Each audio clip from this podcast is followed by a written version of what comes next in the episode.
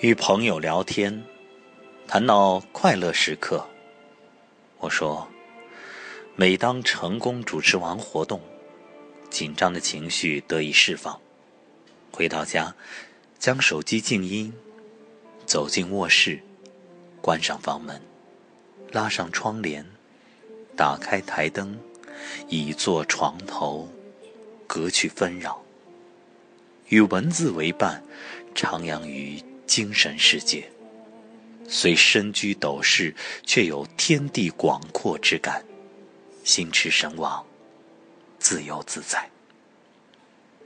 看似自我封闭，其实海阔天空。自由有两种：身体的无拘无束和灵魂的天马行空。相比之下，后者更可贵。曾经被物欲奴役，以为拥有愈多愈幸福。然而物极必反，患得患失，因物质而获取的幸福感，从得到那一刻便开始消退，直至索然无味。而精神生发的喜乐，却历久弥香。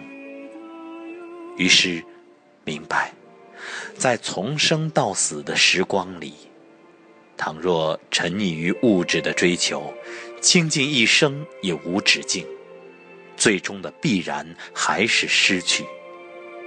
而修行于精神的世界，则日益收获，且渐趋圆满，更不必忧心于失，因为一无所有，何谈失去？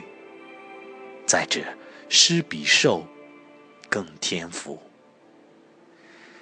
今夜平安明日圣诞信仰各异殊途同归。在人生白驹过隙般光阴里于精神世界得大自在。